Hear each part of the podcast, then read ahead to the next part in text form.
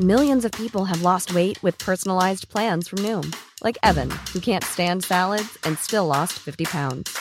Salads, generally, for most people, are the easy button, right? For me, that wasn't an option. I never really was a salad guy. That's just not who I am. But Noom worked for me.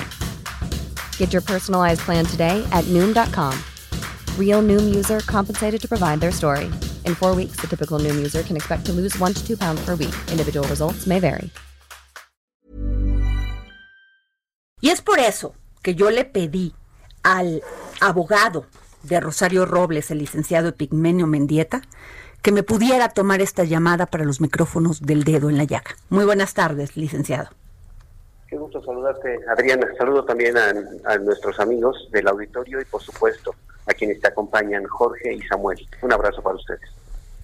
Licenciado, ¿cómo están viendo este caso de Emilio Cebadúa? Porque lo que dice aquí, lo que nosotros tratamos de entender, personas comunes y corrientes, que llevamos muy de cerca este caso porque pues, nos interesa que se haga justicia en este país, es pues me queda claro que Emilio Cebadúa tenía una gran responsabilidad en la Sol y en la Sedatu. ¿Hasta dónde llegaba su responsabilidad? Fíjate que, Adriana, qué bueno que lo puntualizas y qué bueno que has puesto en el contexto de cada uno de estos detalles. Eh, creo que la, lo que tú has comentado en este momento es la misma estrategia que nosotros hemos comentado desde el momento que tomamos la defensa de Rosario Robles. La propia ley de adquisiciones de la Administración Pública Federal señala con toda precisión los tramos de responsabilidad que tienen unos y los que le asisten a otros.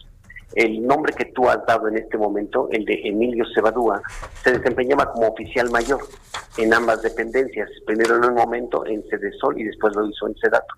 Y creo que en la propia ley establece que él era el titular de los comités de adquisición y el responsable de la firma de estos convenios que han resultado cuestionados. Si hoy la Procuraduría General de la República tiene información respecto de que hay irregularidades eh, no solamente en su gestión, sino además en la forma en cómo ha venido eh, rastreándose el dinero de sus cuentas personales y de sus colaboradores, creo que la respuesta que tú estabas buscando, la que ha buscado en otro momento Animal Político y la que difundió Reforma, me parece que ahí está la respuesta, que es no es otra cosa más que la ruta del dinero. Por tanto, entonces, la responsabilidad que se le atribuye a Rosario Robles este, por la presunta omisión es eso, una omisión, pero no y que quede perfectamente claro, no haberse quedado con recursos, porque ya no está acusado ni de peculado, ni de operaciones con recursos de procedencia ilícita, ni de ninguno otro que tuviera que ver con eso.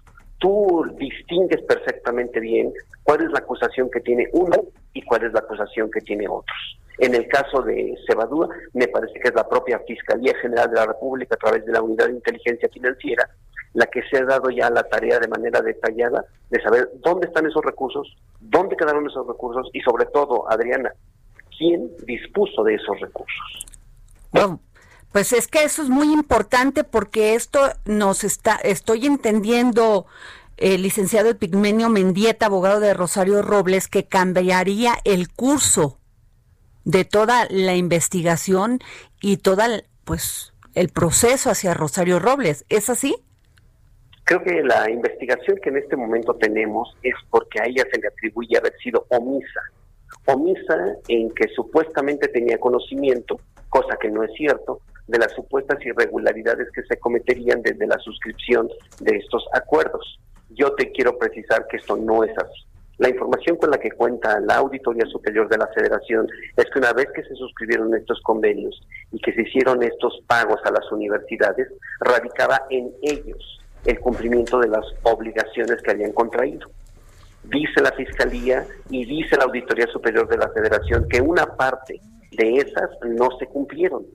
Pues entonces, ahí entonces tenemos unas obligaciones que se tendrían que deslindar a través de las universidades, por lo que no cumplieron. Pero ahora, lo otro, es la parte importante que tú necesitas saber. A ver. En esto, ¿tenía alguna responsabilidad Rosario Robles, de acuerdo con su tramo de responsabilidad, de acuerdo a lo que establece la ley orgánica? Y la ley y, la respuesta es no. Precisamente la ley establece tramos de responsabilidades para que cada quien haga en el ámbito de sus atribuciones lo que le corresponde. parte importante. ¿Será importante que comparezcan los que tienen conocimiento de esta información al proceso? Y la respuesta es sí. En su caso, entonces, si Emilio Cebadúa tiene información, pues eh, deberá ser citado por esta defensa con el propósito de que comparezca al juicio y declare lo que sabe y le consta en relación con estos hechos y otros. Quiero entender, a ver, diputado, este, perdón, licenciado, este Pigmenio Mendieta, la defensa, o sea, usted, este representante de, de Rosario Roble, van a mandar a llamar a Emilio Cebadúa para que declare eh, de, si tenía conocimiento de esto? Por supuesto, porque además este, él, él llevó la responsabilidad de ser el oficial mayor. Entonces, él, como este, presidente del comité de adquisiciones, pues por supuesto que tiene que declarar en relación a estos hechos. Y no solamente él, tendrán que declarar las todas las personas que estén relacionadas con esto con la finalidad de que quede perfectamente claro cuál es el tramo de responsabilidad que les correspondía a cada uno, pero sobre todo la parte más importante, cómo quedaron solventadas las observaciones que hizo la Auditoría Superior de la Federación una vez que dijeron que había cosas que no quedaban suficientemente claras al momento de revisar la cuenta pública. Ese es el tema de fondo, Adriana. Híjole, es que entonces, pues Rosario confió en personas que no tenía este, que confiar.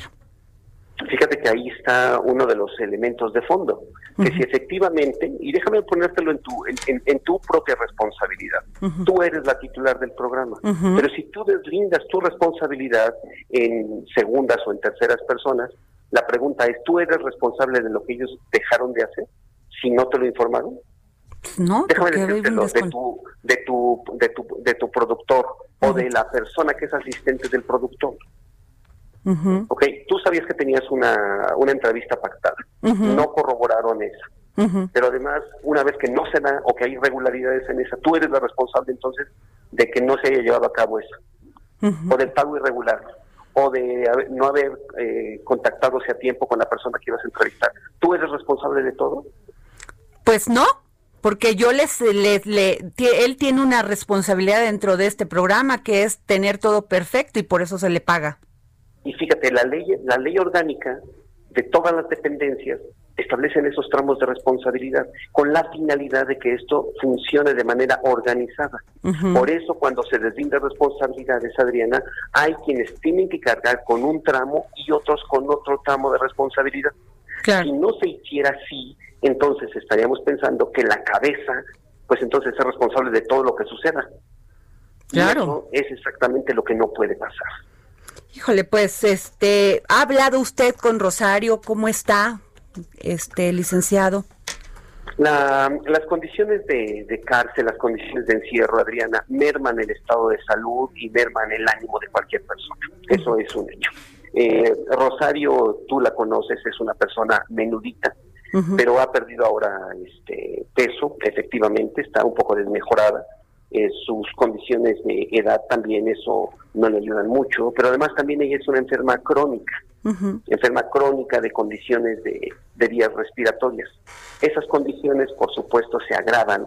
La, la, cárcel es un lugar este, que no tiene muchos, eh, mucho sol, por tanto hay humedad, eh, y eso, desde luego, demerita las condiciones de una persona que debe estar en condiciones de encierro. Este, por supuesto que nosotros quisiéramos, y la propia Rosario, llevar su proceso en libertad, como ha sucedido con otras personas. Pero tú podrás entender entonces que hay a quienes se les da un trato y a quienes se les da... Dos varas y dos medidas en la Procuración de Justicia, licenciado. Sí, me parece que sí se ha utilizado y se utiliza con un propósito muy claro, Adriana. Eh, a unas a unos les dan esas facilidades porque se convierten en testigos colaboradores y a otros que no tienen información para proporcionar porque ya eso lo hicieron otras personas, pues me parece que se les tiene ahí como, como un motivo de escarmiento o con el propósito de una revancha o cobrar afrentas del pasado. Y me parece, Adriana, que los procesos penales no tendrían que servir para eso, no para revanchas políticas, no para cobrar afrentas del pasado y no para este, ofrecerse tu cabeza como si se tratara de un trofeo a la corrupción. Claro.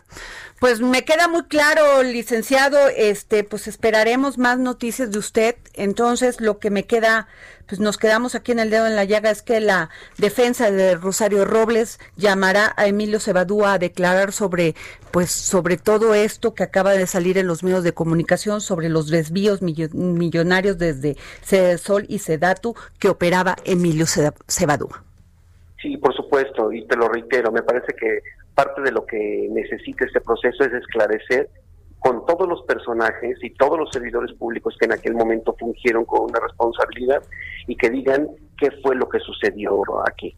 Si la Auditoría Superior de la Federación ya dijo sus nombres, porque además, Adriana, esos nombres ya aparecen, ya aparecen en sus observaciones, ya aparecen en sus auditorías, ya aparecen en sus dictámenes técnicos, de tal manera que los nombres están ahí. y ahí es donde nosotros citaremos.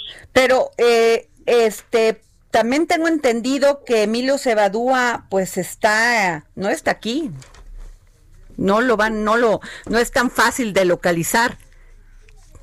¿No? Pues, este, creo que nosotros eh, tendremos la obligación de, de pedirle a la autoridad jurisdiccional y a la propia Procuraduría, pues que se den a la tarea de su localización. Okay. Porque además ahí hay una disposición expresa, que es el Código Nacional, que prevé con toda precisión que todas las personas que tengan conocimiento están obligadas a comparecer. Esa obligatoriedad obliga entonces al Estado mexicano para prever lo necesario para que sea localizable y sea presentado para que declare en relación con los hechos que sabe le Pues bueno, esperaremos esto, licenciado Pigmenio Mendieta, abogado de Rosario Robles. Gracias por contestarnos la llamada para el dedo en la llaga. Adriana, te abrazo y estoy agradecido contigo y con tu amable. Gracias. Tired of ads barging into your favorite news podcasts?